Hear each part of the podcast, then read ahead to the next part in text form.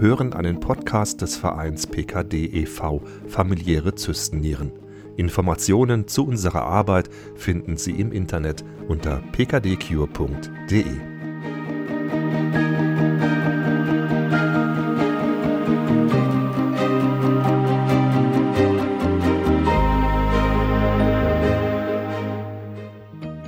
Herzlich willkommen bei unserem PKD-Podcast. Es geht um die Krankheit PKD, Zystennieren und wie man damit leben kann. Mein Name ist Stefan Loss und mein Gast heute ist Petra. Hallo Petra. Hallo Stefan.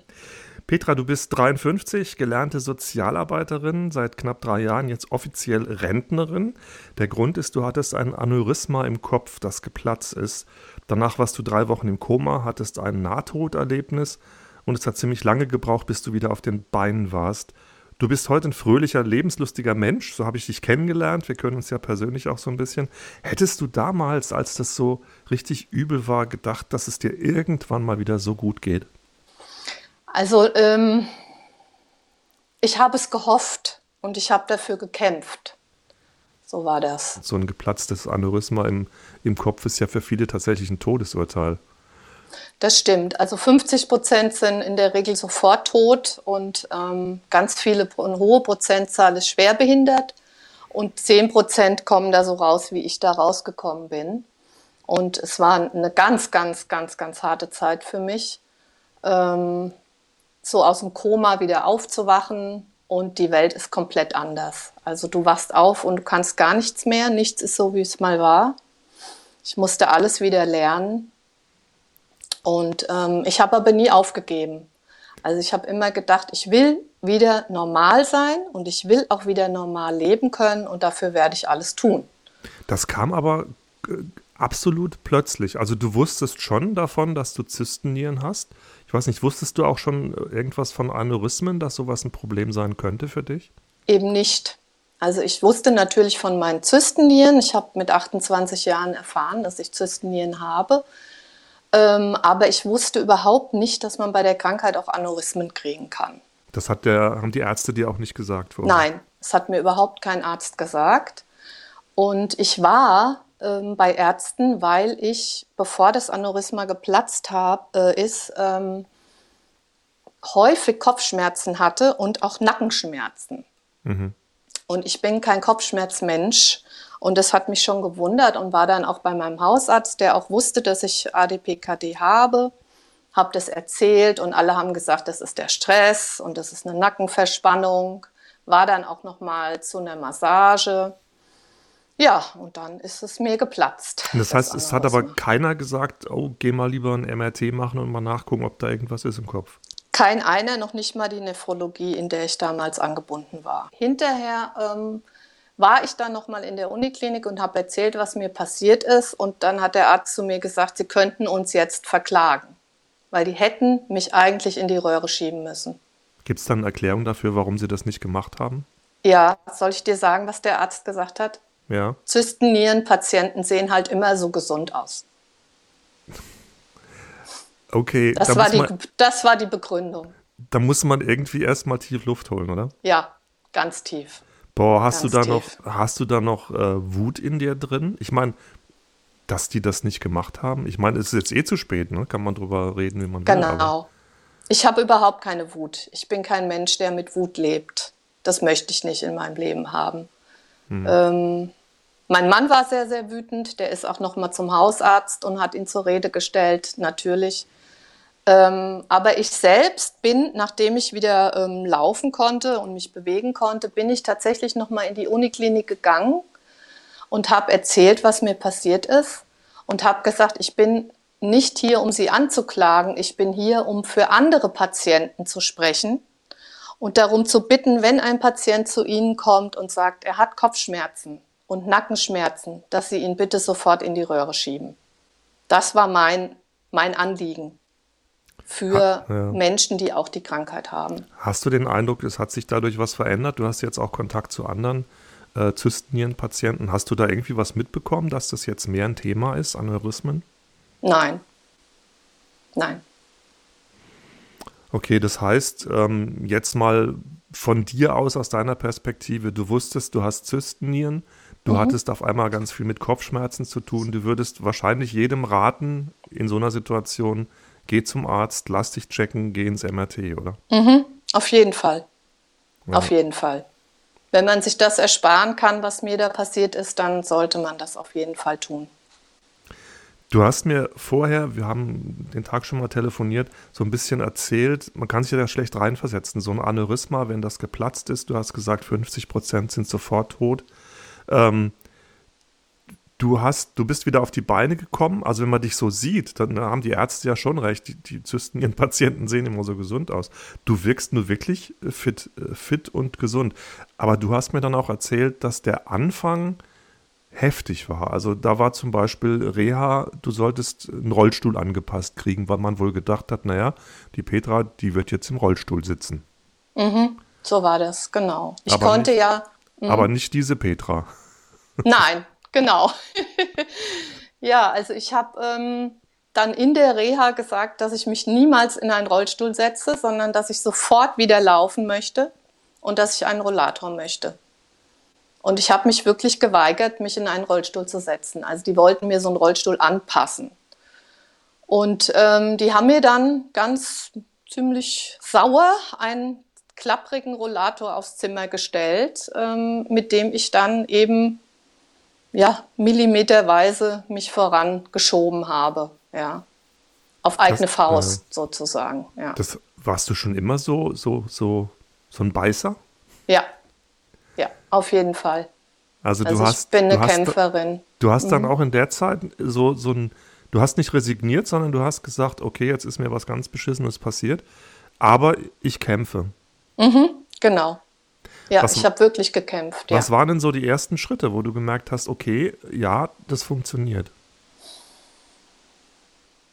Ja, es war schon, als ich noch in der Uniklinik lag, im Krankenhaus, ähm, war es schon so, dass die einen Reha-Platz für mich gesucht haben. Und da gibt es ja Krankenhaussozialarbeit. Und eigentlich nach so einem schweren, ähm, geplatzten Aneurysma ähm, wird den Leuten dann erstmal wieder beigebracht, wie sie selber essen können und so weiter. Nur ich saß irgendwann im Bett und habe selber wieder gegessen. Und der Sozialarbeiter war total verzweifelt, weil er gesagt hat, jetzt hat er einen Platz für mich in der Reha, die passt jetzt schon gar nicht mehr, weil ich jetzt schon wieder selber essen kann. Und so ging das ein paar Mal hin und her, bis die dann eine Reha hatten, die dann gepasst hat, ähm, weil ich mich relativ schnell hochgekämpft habe. Ich habe auch mit der ähm, Krankengymnastik ähm, im Krankenhaus schon gezackert, dass ich laufen möchte. Ich wollte laufen und sie hat gesagt, Sie können nicht laufen, das geht nicht, das ist viel zu gefährlich, das erlaubt kein Arzt. Ich hatte aber das Gefühl, ich möchte laufen, ich möchte es probieren. Und ich bin tatsächlich im Krankenhaus schon natürlich am Rollator und mit ganz viel Hilfe die ersten Schritte gegangen. Ja. Was, was, hat dir denn, was hat dir denn Mut und Hoffnung gegeben? Weil ich schätze mal, da gab es dann auch Rückschläge. Ne? Das hat ja nicht jeden Tag irgendwie so super funktioniert. Dann fällt man mal hin, dann kommt man nicht so richtig voran. Dann denkt man, oh je, das wird alles nichts. Was gibt es da irgendwas, was dich motiviert hat in der Zeit besonders? Na klar, also mich hat total meine Familie motiviert, meine Kinder. Ich wollte für meine Kinder wieder da sein, für meinen Mann da sein, für meine Freunde da sein. Und ähm, ich habe eine unheimlich tolle Familie.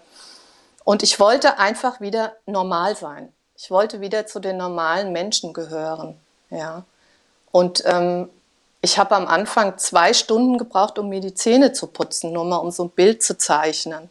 Oder ich weiß noch, ich habe meiner Tochter gesagt, bring mir bitte einen Kajalstift mit in die Reha. Und dann hat meine Tochter gesagt, Mama, wozu brauchst du jetzt einen Kajalstift? dann habe ich gesagt, ja, ich möchte nicht mehr so scheiße aussehen, ja, so. Und habe mir dann, meine Hände haben ganz arg gezittert am Anfang und habe mir dann jeden Tag mit zitternden Händen einen Kajalstrich gezogen, ja, damit ich irgendwie mich auch mal wieder angucken konnte, ja, so. Und das waren so ganz, ganz, ganz kleine Schritte oder die Schuhe wieder anziehen alleine. Ähm, ja, ich habe da wirklich gekämpft, jeden Tag und habe aber auch gelernt, die kleinen, kleinen Schritte ähm, zu sehen und wahrzunehmen. Und das ist auch bis heute geblieben, dass ich ähm, die kleinen Dinge im Leben sehe und mich an den kleinen, schönen Dinge im Leben freuen kann. Mhm. Ja. Du, du hast dann, also die, diese Rekonvaleszenzphase, wie man das so schön nennt, die, das hat schon eine ganze Weile gedauert. Du hast dann versucht, wieder ins Berufsleben einzusteigen. Du bist Sozialarbeiterin, hast äh, mit, viel mit Kindern, Familien gearbeitet. Aber dann kam noch eine andere Erkrankung dazu und du hast irgendwann gemerkt, ähm, nee, das, das ähm, wird jetzt nicht mehr so 100% funktionieren. Also so normal, wie es mal gewesen ist, wird es nie wieder. War das für dich eine Niederlage damals? Oh, das war ein langer Weg. Also ich habe ja im Kinderschutz gearbeitet und bin auch wieder zurück in den Kinderschutz und es war vom Stresspegel her zu viel, sodass ich nochmal komplett ähm, in eine andere Abteilung ähm, mich habe versetzen lassen und mich da eingearbeitet habe. Und es war sehr, sehr anstrengend und es war viel anstrengender als früher und ich wusste nicht warum. Ich habe nur gemerkt, mit mir stimmt irgendwas nicht. Ich bin anders als früher. Ich kann mich nicht mehr so gut konzentrieren, bin nicht mehr so belastbar. Und dann kam, und das ist äh, auch, was ich hier gerne erzählen möchte, für Frauen vielleicht ganz wichtig, dann kam eine Diagnose bei der Frauenärztin, Sie haben einen Tumor am Eierstock. Ja, und dann habe ich sie gefragt, kann es eine Zyste sein? Ich habe ADPKD. Kann es eine Zyste sein? Nein, Frau Köhler, das ist ein Tumor. So. Und das hat mich komplett rausgehauen, weil ich dachte, wenn ich jetzt noch Krebs habe, dann weiß ich nicht mehr, wo ich die Kraft hernehmen soll. Und war dann ähm, krank bis zur OP. Ähm, das Interessante war, das möchte ich vielleicht noch hier erzählen, wenn die Zeit ist. Ich hatte einen Arzt, ähm, dem ich dann erzählt habe, dass ich diese Krankheit habe. Und dieser Arzt sagte zu mir, er hat die Krankheit auch. Oh. Und das ja. war wie, das war unglaublich, ein unglaublicher Moment. Und er hat mich auch operiert. Und er stand in meinem Zimmer und sagte, es war nur eine Zyste. Genau. Boah, da, da, hör, da, da höre ja. ich fast noch, wie der Stein vom Herzen fällt. Ja, ja, ja, genau. Und ähm, ich war danach aber so erschöpft, dass ich selber eine Reha beantragt habe und habe die auch sofort bekommen, war dann fünf Wochen in Reha. Und ähm, die Ärzte haben mich komplett ähm, durchgecheckt und haben auch Gehirntests mit mir gemacht und ähm, haben mir dann gesamtheitlich verkündet, also alle Ärzte, Oberarzt dabei, ähm, dass ich nicht mehr arbeitsfähig bin. Ja. Und was, das war erstmal ein Schock. Was, was war denn der Hauptgrund? Also war das äh, einfach, dass durch das Aneurysma im Kopf zu viel kaputt war, dass du dir, keine Ahnung, du, man merkt es ja dann, Kurzzeitgedächtnis funktioniert nicht mehr, was auch immer. Was war mhm. denn da der Hauptgrund, dass die Ärzte so eine Diagnose gestellt haben? Mhm, das war tatsächlich meine Gehirnblutung. Und durch die Gehirnblutung ist eine Region im Gehirn auch ähm, betroffen oder kaputt. Und das heißt, ich kann Reize nicht mehr so gut filtern und äh, mein Konzentrationsvermögen ist auch schwächer als früher. Und das heißt in der Arbeitswelt, dass es bei mir dann immer zu so einer extremen Erschöpfung kommt, weil das einfach alles viel zu anstrengend ist und ich viel mehr Ruhe brauche als früher. Ja. Mhm. Und ähm, deshalb haben die gesagt, raus aus dem Arbeitsleben. Das heißt, das normale Arbeitsleben funktioniert nicht mehr so richtig. Das war, wie du eben sagst, für dich am Anfang ein Schlag. Aber ich habe so den Eindruck, du hast mir vorher erzählt, du singst in zwei Bands, du bist jetzt Oma geworden, du bist mhm. lebhaft unterwegs. Also, wow. Mhm. Das heißt, es ist genau. nochmal so ein, so ein zweites Leben für dich, auch im Prinzip nach, nach der Arbeit, oder? Auf jeden Fall. Also ich bin ja auch in die Reha gegangen und habe mir gedacht, ich höre jetzt darauf, was die Ärzte mir sagen, weil ich ja selber gemerkt habe, dass irgendwas nicht so ist, wie es früher war. Und es war erstmal ein Schock und dann aber auch eine Erleichterung. Weil der Druck und, weg ähm, war dann auch, ne? Ja, wahrscheinlich. Ja. Genau, der Druck war weg. Und ähm, ich musste mich dann komplett neu aufstellen. Das heißt, ich musste mir neue Inhalte suchen. Ich habe mir da aber auch viel Zeit gelassen, weil ich nicht von einem Stress in den nächsten Stress wollte.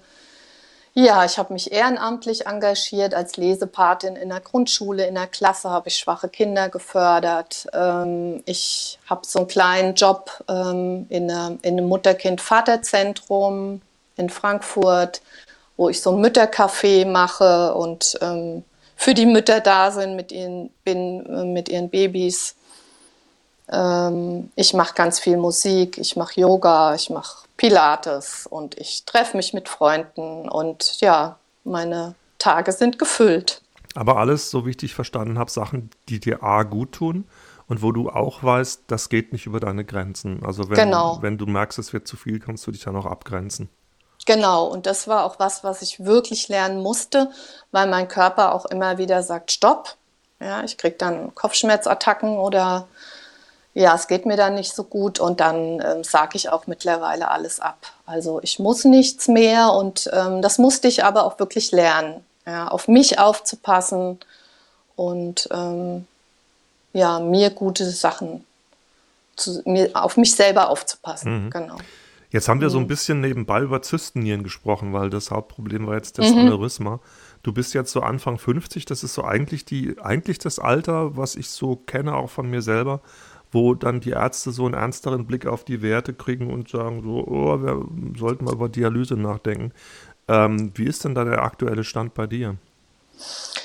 Vom Krea her liege ich bei 1,58. Ähm, der, also der Krea war eine Zeit lang sehr stabil. Ich merke jetzt schon, je älter ich wird, werde, dass er sich ähm, verschlechtert.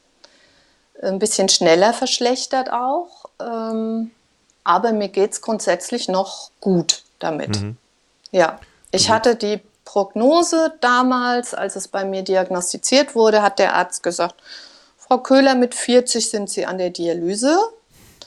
Da habe ich gedacht, das werden wir ja mal sehen. und äh, genau, ich lebe sehr gesund und achte mhm. sehr auf meine Ernährung schon immer. Und ich denke mal, dass das auch einen großen Einfluss hat auf den Verlauf. Du bist seit deinem 19. Lebensjahr Vegetarierin. Mhm. Ähm, hat das auch mit der Krankheit zu tun oder ist es einfach vor allem wichtig, dass du auf, wie du eben sagst, auf dich selber achtest?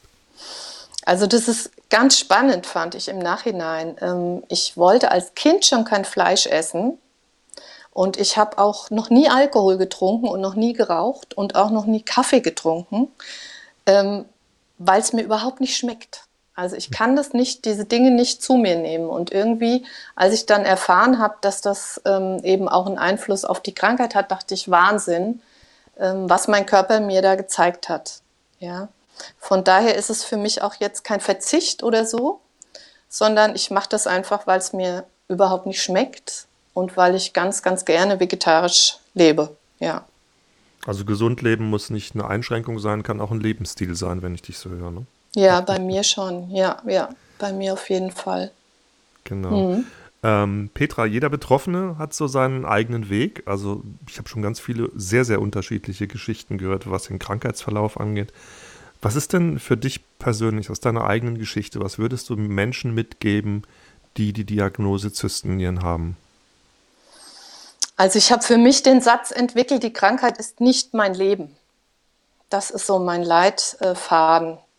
Ähm, ich, ich will einfach leben und ich ähm, versuche immer im Hier und Jetzt zu leben und die schönen Momente wahrzunehmen und mir nicht zu viele Gedanken zu machen, solange es noch geht und jeder muss da auch seinen Weg finden, auch mit den Untersuchungen. Also wie ich jung war, war ich nicht so oft beim Arzt, wie, das, wie die Ärzte das gerne hätten, sondern ich habe das so gemacht, wie ich das auch psychisch verkraften konnte. Und ähm, auch jetzt habe ich so meinen eigenen Weg, mit der Krankheit umzugehen. Ich bin bei einem Arzt und jetzt auch alle halbe Jahre wird geguckt.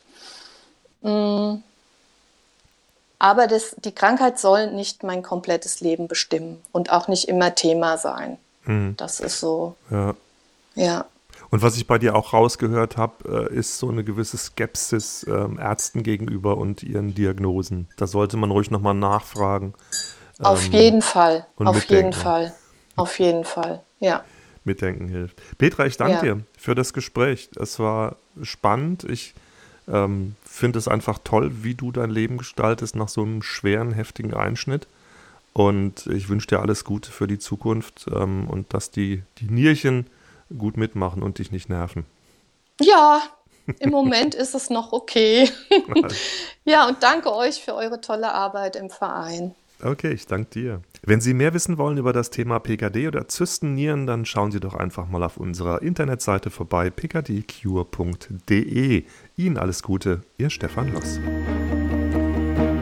Das war ein Podcast des Vereins PKD e.V. Familiäre Zystennieren.